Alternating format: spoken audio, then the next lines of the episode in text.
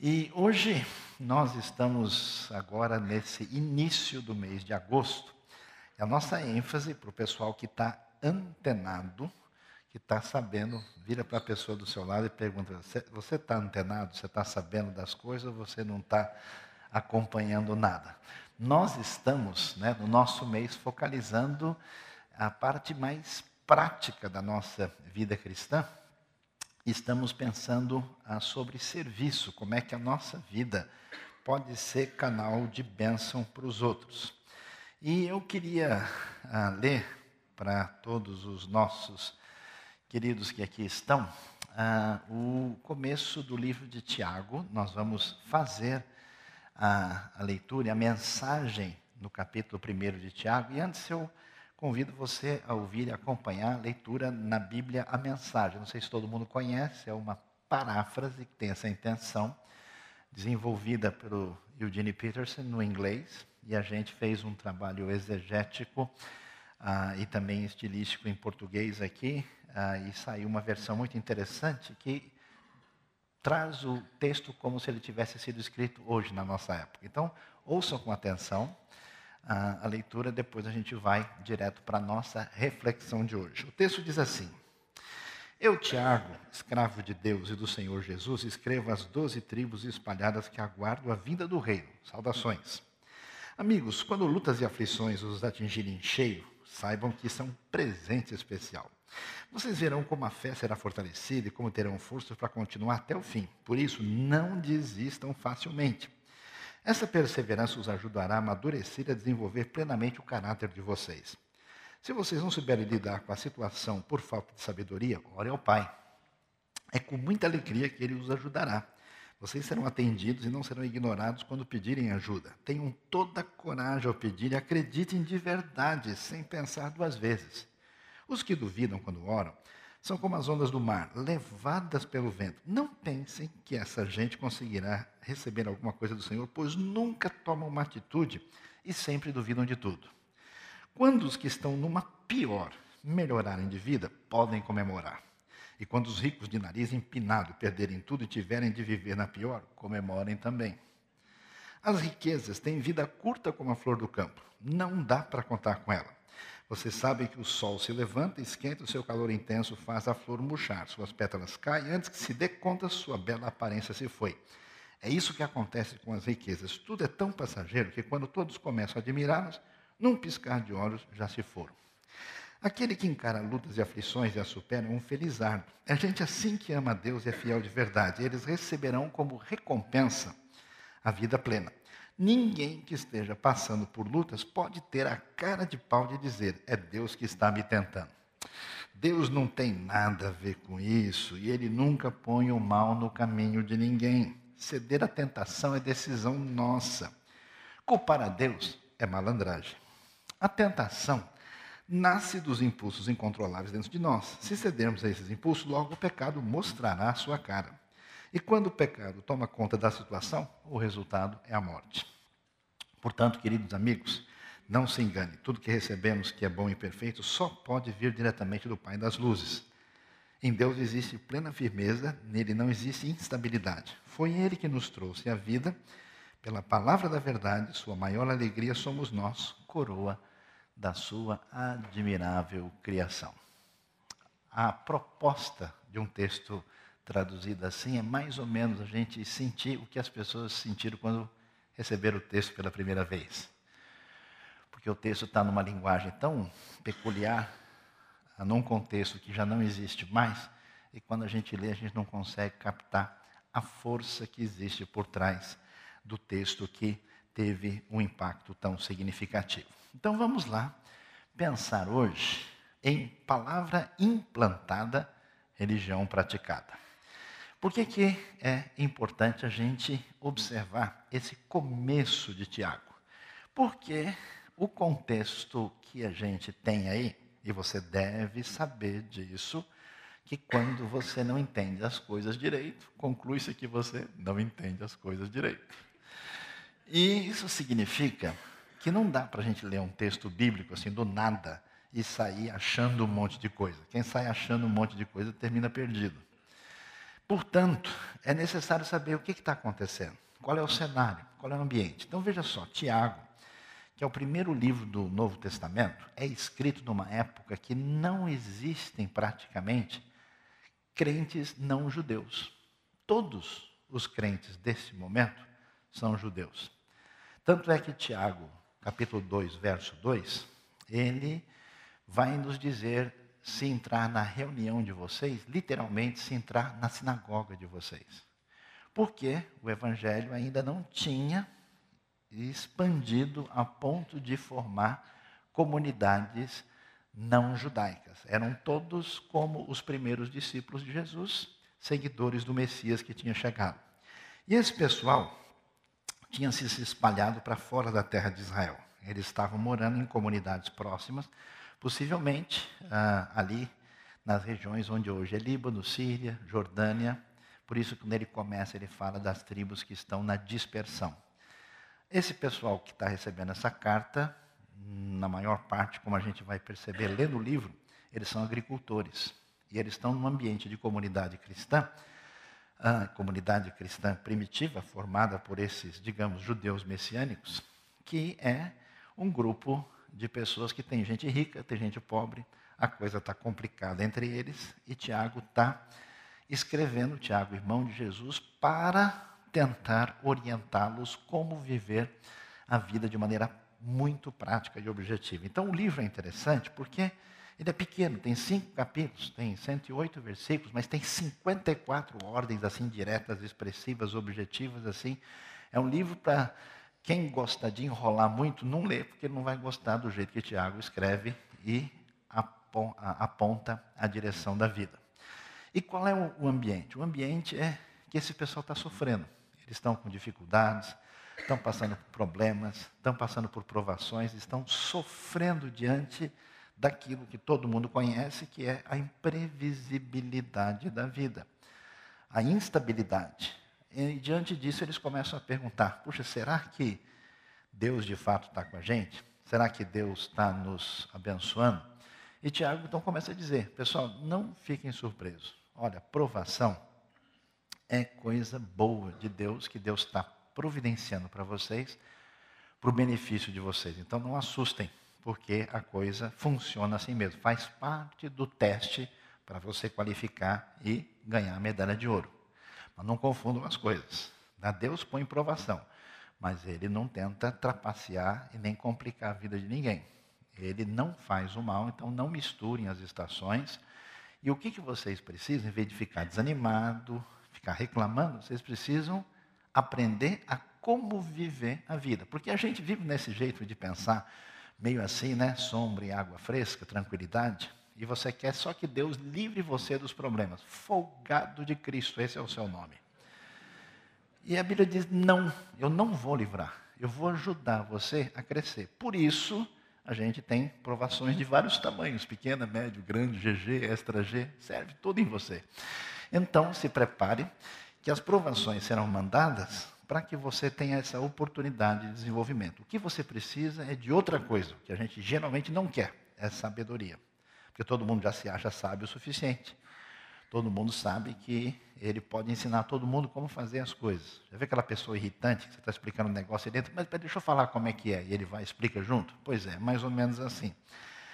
Diante desse cenário, ele fala: peçam sabedoria para que vocês entendam como é que a gente tem que viver a vida adequadamente. Nesse cenário, de aprender a viver com a vida, Tiago vai continuar falando de maneira prática sobre o que é necessário quando a gente tem o que atinge a vida da gente. São situações imprevisíveis, frustrações, justiça, injustiças sofridas, situações em que a gente fica sem entender porquê, dificuldade financeira, de saúde, uma série de coisas. Então diz, ó, não fique desanimado, não fique revoltado, deixe de ser uma pessoa fora da sintonia com Deus, olhe para frente e aprenda o que Deus quer que a gente venha a descobrir para a nossa vida prática. Então ele vai dizer, no versículo 19, depois dessa introdução que a gente viu e fez a leitura na mensagem. Meus amados irmãos, tenham isso em mente. Sejam todos prontos para ouvir. Tardios para falar, tudo combinado aqui, tudo direitinho. E tardios para irar-se. Pois a ira do homem não produz a justiça de Deus. Portanto, livrem-se de toda impureza moral e da maldade que prevalece. E aceitem humildemente a palavra implantada em vocês, a qual é poderosa para salvá-los. Essa palavra que traz salvação, salvação de Deus, que perdoa os seus pecados, que lhe dá direito à vida eterna pela fé em Cristo Jesus. Essa palavra que nos salva também na nossa vida de várias situações complicadas e difíceis, ela é o caminho. E aí vem que caminho é esse que Tiago apresenta? Qual é o problema? Quando a gente sofre instabilidade, quando a gente passa por provação, quando as coisas saem fora do nosso controle, a gente tem uns sintomas da nossa enfermidade principal, que é a nossa autonomia, autossuficiência, a nossa dependência da gente mesmo. Né? A gente confia em Deus, mas com moderação. Também não é assim. Já ouviu essa frase em algum lugar? Né? Eu me lembro de um rapaz que falava tanto para mim, não, porque a gente tem poder, posso todas as coisas naquele que me fortalece, porque a gente tem que confiar, tem que crer. Aí no dia que eu ouvi falar como ele guardava o carro dele, eu falei, acho que a confiança dele não é tão grande assim. Ele botava o seguro, botava o alarme, botava a barra para segurar a direção do carro, travava muito bem, botava corrente nas rodas e fechava o portão com dois cadeados. Eu falei, realmente a confiança é grande, mas não é tanta assim, né? Sem, é sem exagero, com bastante, é confiança light, sem colesterol, sem triglicéridos, uma coisa abençoadíssima, né? Aí, o que, que acontece? Quando a gente está nessa situação de instabilidade, dá coceira na língua. Quantos dos irmãos têm coceira na língua aqui? Digam amém. Que beleza, né? Dá coceira na língua e dá vontade de falar. Falar mais que a boca falar desnecessariamente. E é interessante que, observe de novo o texto lá, vamos lá, tá vendo? Sejam prontos para ouvir, tardios para falar e tardios para irar-se. A gente ouve pouco e fala demais. A cabeça está congestionada, a gente está perturbado, a gente está cheio, de ansiedade, parece que trava, fecha a gente não ouve mais nada, a gente não aprende, a gente não tem calma, não fica tranquilo, não consegue raciocinar direito. Então, Tiago nos chama a uma situação de confiança real em Deus. E um dos exercícios é: ó, você está assim, para de falar, para de ficar mexendo na ferida, para de ficar voltando. Não sei se você percebe, quando você começa a falar groselha, né, como diz o original, né, como você começa a falar bobagem, ah, em seguida tem um subproduto, que é um sentimento negativo, que é realimentado e você tem vontade de continuar. Mude o foco, vá noutra direção, não se entregue a esse elemento negativo e tente destravar a sua mente, o seu coração, para voltar a escutar. Muito difícil a gente ouvir, muito mesmo. A gente tem um processo assim de autodefesa, um processo ah, que faz com que a gente fique tão focado na gente mesmo que a gente acaba ah, não caminhando na direção adequada. Né? Até numa conversa comum, é difícil às vezes a pessoa ter paciência. O outro começa a falar e demora muito, a pessoa já desliga, né? já olha para cima. Tem uns que nem, nem educação não tem, já viram para o lado dão umas costas, assim, né? Às vezes ele lembra, já volto, e desaparece na multidão. Né? Então, o remédio, o caminho para essa tensão que surge da hora da provação, da preocupação e da ansiedade e instabilidade que pede para a gente ir na direção da sabedoria é ouvir falando pouco e conter a ira. Porque quando a gente fica irritado, a gente é, solta o, o freio, né? Deixa deixa lá na ladeira e vamos, e vamos, que o Senhor me abençoe, e deixa rodar, né? A pessoa não quer nem saber. E a ira, ela, ela é complicada, porque a ira é a onça pintada no meio do mato. É palavra de quem chegou de Manaus, desculpa, né? Então, a pessoa chega lá ah, e ela se reveste. Tem gente que é um irado assim mais direto. Ele vai na garganta do outro, ele já chuta, ele já xinga, já bate, já briga. Tem outro não, que ele segura, né? Dá aquela amargura por dentro e ele prepara a hora que ele vai dar o bote quando a pessoa der as costas, né? Tem outro que ah, desenvolve uma espécie de, de sentimento ah, amargurado, negativo, e que ele não consegue devolver no outro, aí ele volta o veneno contra si mesmo. Aí volta o veneno contra si mesmo, aí surge toda uma situação de autocomiseração negativa, ruim, depressiva, que não faz sentido. Então, pessoal, não deixem a coisa caminhar por aí. A situação de instabilidade exige de quem é discípulo de Jesus abrir a sua mente, o seu coração para receber de Deus, falar pouco, conter a ira. E é interessante, a gente faz o que é errado e nem sempre é fácil fazer o que é errado, porque você é a imagem de Deus. Na hora que você quer fazer a bobagem, acende a luz. E você precisa de uma ajuda para fazer o que é errado.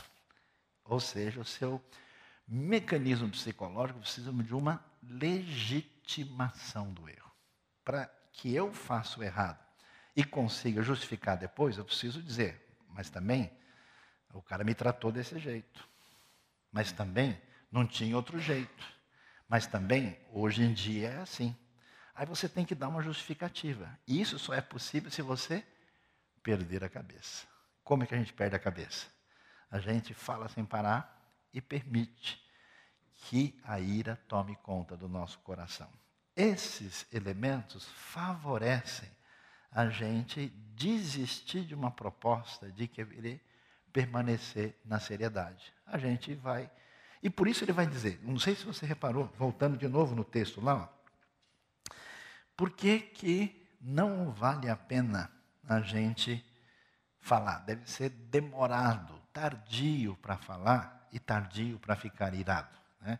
Tome muito cuidado, toda vez que alguém quiser devolver numa situação difícil, assim, na hora, uma situação que soa, cheira, vingança, retaliação, dá uma pisada no freio, porque isso não vai levar a lugar nenhum. Não é assim que funciona. Uma coisa é a justiça, outra coisa é o ressentimento com intenção maligna. Porque isso não produz a justiça de Deus. A ira do homem não faz isso. E é interessante que a sequência, percebe que na mente do autor está interligado. Livrem-se de toda impureza moral e da maldade que prevalece. Ou seja, a licença para praticar o mal em, quer seja em qualquer tipo de imoralidade ligada à impureza, ou qualquer maldade propriamente dita, está relacionado com esse, essa turbulência que pode atingir a gente, e a gente meio perturbado, ansioso, porque a coisa não deu certo, não deu certo na minha família, eu tive problema aqui, problema lá, se, se enche de elementos negativos, para de escutar, deixa a boca falar bobagem, se enche de ira, perde o caminho e se permite fazer o que não deve. Não é assim. É necessário um caminho de marcha ré. E qual é o único caminho que pode fazer com que a nossa vida volte a ser muito abençoada? É receber a palavra de Deus. Então faça um teste de saúde espiritual em você. Como é que está a maneira como você recebe a palavra divina no seu coração. Não esse negócio de você cumprir é, ritual evangélico. Ah, eu acordei de manhã para que meu dia seja abençoado, deixa eu ler um salmo aqui. Essa coisa que o pessoal faz meio no automático, esse negócio que não tem genuinidade, autenticidade, que é só uma coisa que alguém faz com base na força da tradição. Não é um negócio assim, ah, não, eu lembrei que eu sou crente. Um dia eu conheci um rapaz que disse que pegou um revólver para matar o vizinho. E no caminho ele falou, ah, eu lembrei que eu era crente. Falei, que legal, que Deus abençoe e conserve a sua memória. Forever and ever, amém. Vai que a memória dele falha, né? O que, que vai acontecer? Portanto, essa ideia tão importante é receber a palavra que foi implantada entre vocês. Meus queridos discípulos de Jesus, vocês que estão nesse cenário, ouçam, recebam é, a palavra de Deus no coração de vocês, destapem o ouvido, façam aí né, a consulta ah, direitinho para que você possa receber essa palavra, porque você não percebe. as lombadas e, e, e a vida tumultuada tira a sua estabilidade, você dá espaço para essas coisas negativas, aí você se sente culpado, inconscientemente você se afasta dizendo: Eu não estou puro o suficiente, eu não estou numa sintonia espiritual boa. Depois eu resolvo isso. Deus ama você e quer você de volta. Fique tranquilo, deixe de ficar nervoso e receba a palavra de Deus no seu coração. É interessante. Tiago vai prosseguir. E o que, que ele vai dizer na sequência? Sejam praticantes da palavra e não apenas ouvintes, enganando-se a si mesmos. Aquele que ouve a palavra, mas não a põe em prática, é semelhante a um homem que olha a sua face num espelho e depois de olhar para si mesmo, sai e logo esquece a sua aparência. Em alguns casos, até uma vantagem, né?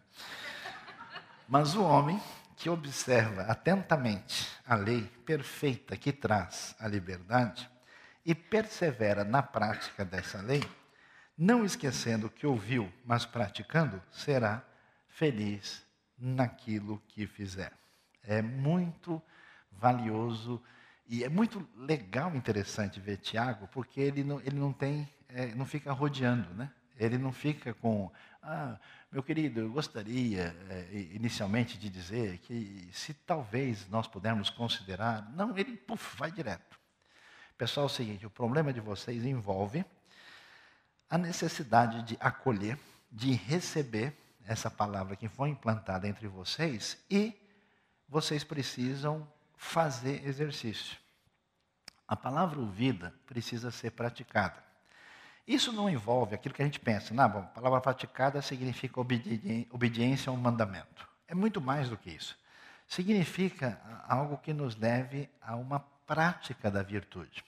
Porque se a nossa, nossa fé em Deus, em Cristo, é uma coisa que é só cabeça, ou que é só coração, ou que é pragmatismo impensado, é, a gente está numa relação de desequilíbrio. Então, a fé saudável, ela envolve conhecimento e entendimento. Ela envolve aquilo que mexe com o meu coração, com a minha vontade, com a minha devoção com Deus. E tem que envolver a minha mão, os meus pés, o meu fazer. Esse é o problema do crente abençoado, né, que ele melhora de vida, aí ele não vive mais a vida cristã, ele paga para alguém viver a vida para ele. Né? Eu preciso abençoar uma pessoa, aí eu mando uma oferta, ela está tudo certo. Ele não faz mais nada por ninguém. Ele terceiriza a sua virtude, né?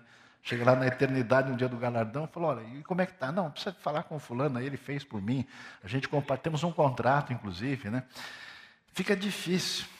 Mas, para explicar esse processo da necessidade de praticar, sem ficar enganando-se a si mesmo, Paulo vai falar um negócio que a princípio a gente não entende. Diz que é igual alguém que olha no espelho e se esquece logo.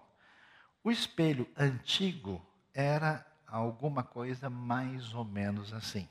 Esses espelhos bonitinhos que a gente tem, não sei por que razão não gosto muito deles, né? Ah, feito de nitrato de prata, todo assim, né? Às vezes o espelho está melhor do que a pessoa, né? Ah, não existia naquele tempo. O espelho era muito limitado. No máximo, assim, parecia um prato de bateria, né?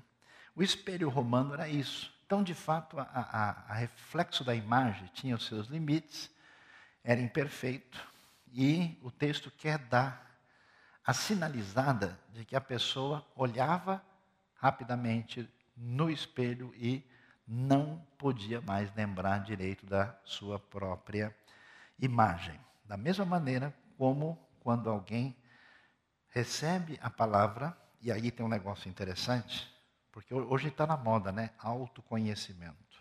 A pessoa precisa entender-se a si mesma, né? E o que a Bíblia sugere é que esse entendimento, ele não pode existir só no plano horizontal. Para que você conheça as cavernas do seu coração, fazer um curso de espeleologia cardíaca, né?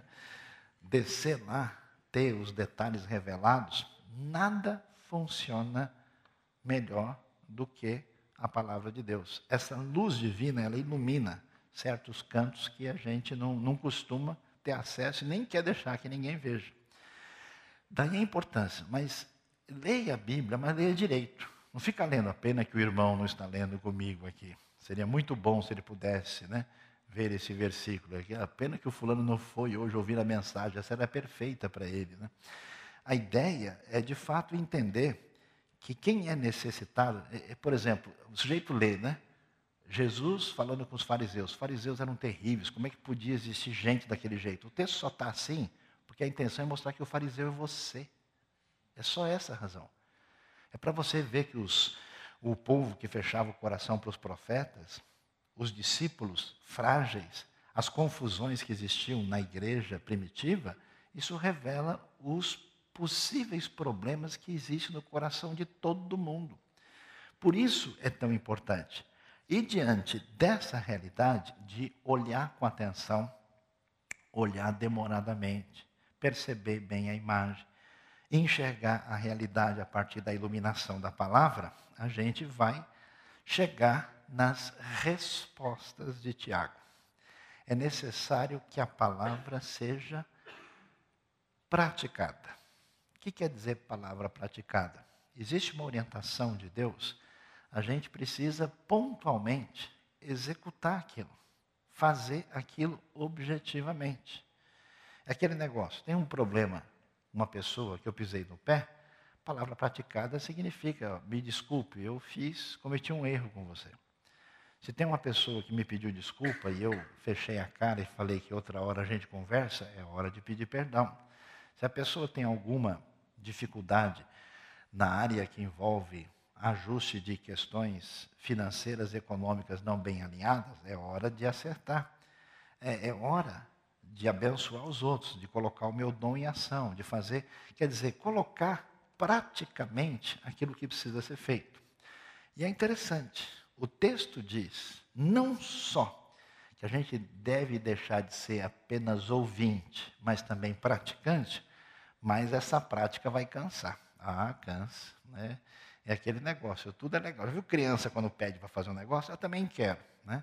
Deu dois minutos, ela quer, não, mas agora eu cansei, agora eu não quero mais, né? porque eu não sabia tudo que estava envolvido.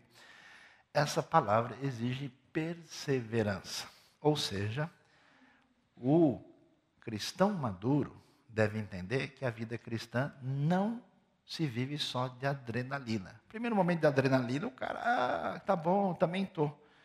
Vem um momento difícil, vem uma situação que exige um pouquinho mais de firmeza, a pessoa já quer jogar fora. Né? É, essa instabilidade é ruim. Então, a perseverança nessa palavra é apresentada e é interessante. Não parece esquisito isso? Isso você já leu e já comparou até com as versões. Dá uma olhada, aí voltando lá no texto, olha. Ele diz para a gente ser praticante, não só ouvinte, aquele que ouve a palavra e não põe em prática, que é quem olha no espelho. E aí ele vai apresentar a solução dizendo, mas o homem que é uma palavra genérica, né?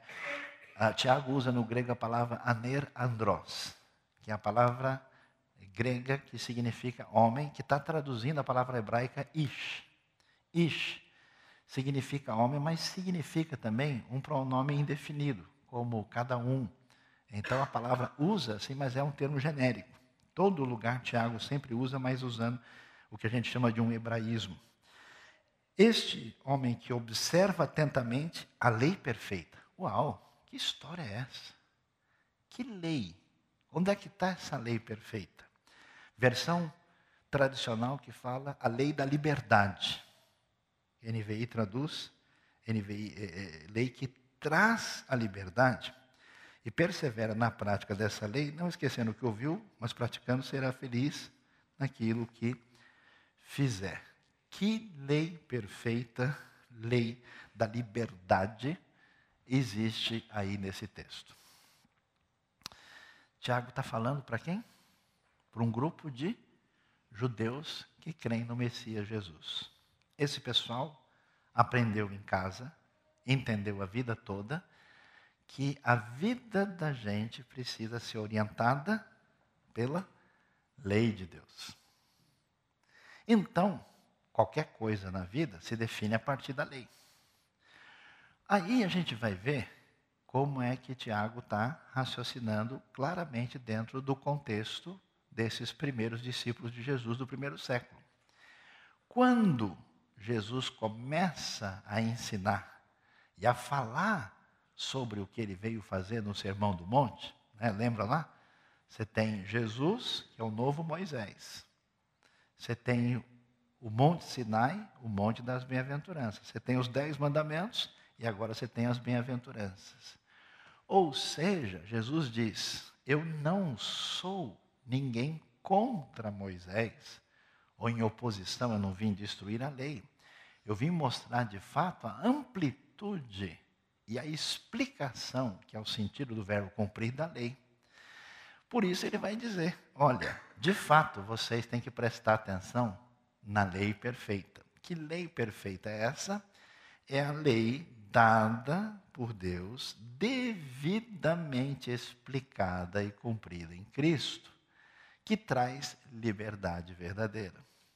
Porque o problema ah, que prende a gente, a nossa escravização, é exatamente quando a gente se submete aos sentimentos e às inclinações negativas, pecaminosas, que destroem a nossa vida e não permite que a gente ouça a palavra de Deus adequadamente. Essa lei, e ele vai usar assim, que quem prestar atenção a isso será feliz, que é a mesma palavra de Mateus capítulo 5. Essa pessoa, então preste atenção, ouçam o ensino de Jesus. E o ensino de Jesus como é que Jesus fala para a gente lidar com o trânsito de São Paulo? Olhai as aves do céu. Mas onde, pastor? Bom, leva uma foto dentro do carro, né? Um DVD, né? Não, mas tem, tem. Acontece, Deus é maravilhoso, né? Você tem que entender a, a grandiosidade que existe no cuidado de Deus e na necessidade de dependência dele. Então preste atenção nisso e aprendam a conduzir a sua vida conforme aquilo que vocês aprenderam desse rabino da Galileia, que nos deu o seu evangelho, que deve ser referência de conduta para vocês. E então, nesse contexto de gente que sabe o que significa a prática religiosa, mas que no meio nessa, dessa turbulência está confuso e atrapalhado, Tiago chega para o desfecho da sua mensagem e diz o seguinte: se alguém se considera religioso, que é o nosso caso aqui, amém, irmãos? Deixa eu tomar um copo d'água aqui enquanto vocês pensam. Se alguém acha que é gente boa, se alguém acha que a sua conduta reflete uma sintonia com os ensinos que Deus nos dá, mas não refreia a sua língua, engana-se a si mesmo. Sua religião não tem valor algum. De novo, Tiago vai chegar no ponto que está mostrando, quer dizer, parece que tem bastante conflito na comunidade, a língua não está ajudando, essa língua é negativa em relação a si mesmo, em relação à vida, em relação à comunidade. A religião que Deus, o nosso Pai, aceita como pura e imaculada, essa linguagem evoca né, a ideia de pureza que tem lá na lei do sacrifício perfeito oferecido diante de Deus, é o quê? Aí vem a surpresa. Não sei se a gente vai querer ir embora antes para não ouvir o resto. Né? Cuidar dos órfãos e das viúvas em suas dificuldades e não se deixar corromper pelo mundo. O que, que acontece? A prática a prática aparece aí. Tem pessoas que, quando forem sepultadas, vai ser desse jeito, né? Um caixão vai para o corpo, o outro para a língua, né? Porque, de fato, é um caso sério. Mas é sério mesmo. Eu já vi tanta gente fazer tanta bobagem, né? Ou porque transmitiu aí um boato desnecessário, ou que fez um comentário indevido, ou porque foi fazer fofoca não sei aonde, ou porque realmente ofendeu os outros e depois quer dar marcha ré e não consegue mais. É sério. Então, a primeira coisa importante, quer dizer, ó, se vocês estão em sintonia com aquilo que deve agradar a Deus, vocês estão pensando em religião, porque quando a gente quer fugir de Deus, o que, que a gente faz? A gente vira religioso. Um caminho é ir na direção do ritualismo. Ó oh, Deus, já paguei minhas contas. Eu fiz aqui. A pessoa faz ritual desde que ele não tenha nenhuma caminhada séria com Deus. A outra é confiar na tradição. Não, mas meu bisavô já era seguidor do Evangelho, a nossa família assim vai para o céu de carona, a gente já está tudo, né? Há várias maneiras da pessoa fugir dessa relação ah, de vida saudável, de religião verdadeira prática. Então é refrear a língua. Ele volta a falar nisso e isso é importante para a gente. Pense um pouquinho sobre a sua vida. No último mês, no último ano, quanto a sua língua produziu de coisa boa e fez algo favorável e positivo e quanta confusão ele arrumou. Pense apenas nisso. Às vezes eu fico incomodado, né? Existe uma, uma sei lá, uma sensação uh, negativa que está dentro da pessoa e ela faz com que isso até apareça. Né? É, a gente vê os Facebooks da vida, os centros de mensagem, todo elemento negativo que ela divulga, no fundo, reproduz uma sensação interna negativa dela, em vez de tentar divulgar coisas boas e favoráveis. Tem coisa boa? Passa para frente. Tem coisa ruim? Ore. Aí, não só refrear a língua, mas, olha só, visitar órfãos e viúvas necessitadas. Qual é o problema? O problema é que a pessoa que está em tribulação, em dificuldade, acha que ele é a última bolacha do pacote em sofrimento. Ele se vitimiza, ele acha que é horrível, que a vida dele é injusta, como é que ele pode ter essa dificuldade. Ele nem viu sofrimento na vida ainda, nem enxergou nada. Então, uma visitinha no hospital deixa a pessoa mansinha, mansinha. Uma visita na casa ou uma contemplação de quem realmente está sofrendo faz a pessoa dar uma arrumada na cabeça. Quer dizer, vocês acham mesmo que vocês estão numa tribulação terrível, que está complicado, vocês estão desanimados, não sabem mais se crê ou se não crê? Pois é, você já foi visitar uma viúva que não tem é, nenhum amparo? No mundo antigo, você sabe, a viúva depende da família e do amparo da comunidade imediata. Não tem nenhum amparo estatal, não sei se também ia adiantar muita coisa, né? Não tem nenhum amparo de outra maneira, e ela estava numa situação difícil. Um órfão, então, que coisa difícil, complicada. Né? Então a gente está chorando de barriga cheia. Uma das coisas que mais me deixa indignado no mundo é quanta gente eu vejo que tem do bom e do melhor só reclamando e achando ruim de tudo. E eu vejo gente numa situação tão deplorável, tão difícil e ainda cheio de esperança e agradecendo a Deus. Eu falei, esse pessoal não tem vergonha, não, mas não é possível. Que coisa. Então, como é que a gente melhora é enxergando a realidade. Segundo, fazendo aquilo que é sinal de verdadeira espiritualidade de que a graça de Deus alcançou a nossa vida. Por quê? Quando eu não passei por tribulação suficiente, não estou amadurecido, não fui bem treinado, não aprendi o que eu deveria ter aprendido, o que, que acontece? A prova de que eu estou mal é que eu só faço as coisas para o meu interesse particular se de alguma maneira eu for ganhar e ter vantagem nisso. E aí Tiago diz: Quer saber de uma coisa? Quer saber se você de fato é discípulo de Jesus? Vá ajudar os outros sem receber nada em troca. Quando você for visitar uma pessoa, for ajudar uma pessoa, for dar recurso para uma pessoa, for tentar, sem de alguma maneira entender que com isso você vai publicar o que você fez, vai ganhar alguma visibilidade, vai ter um retorno, aí você de fato está sintonizado com o jeito de ser do próprio Deus. Então, quer mostrar isso? Faça o favor de mostrar visitando órfãos e viúvas necessitadas, especialmente o texto diz, nas suas tribulações.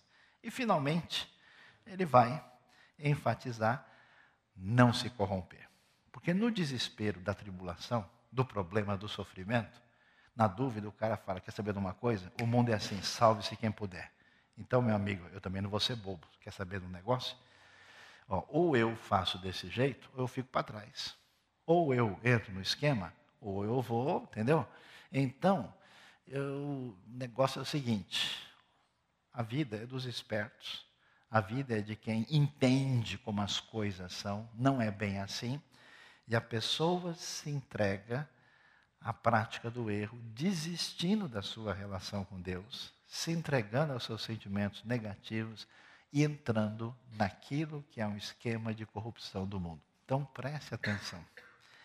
Como é interessante, a Bíblia diz: façam o exercício certo. Se vocês ouvirem, deixarem a palavra de Deus entrar no seu coração, pararem de falar tanto e não se permitirem tomar decisão com base na sua ira e se permitir se deixar dominar pelo pecado, vocês vão no caminho certo.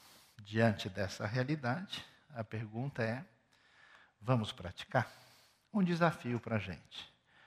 7 de agosto. O mês vai acabar, se Deus permitir, no dia 31 de agosto.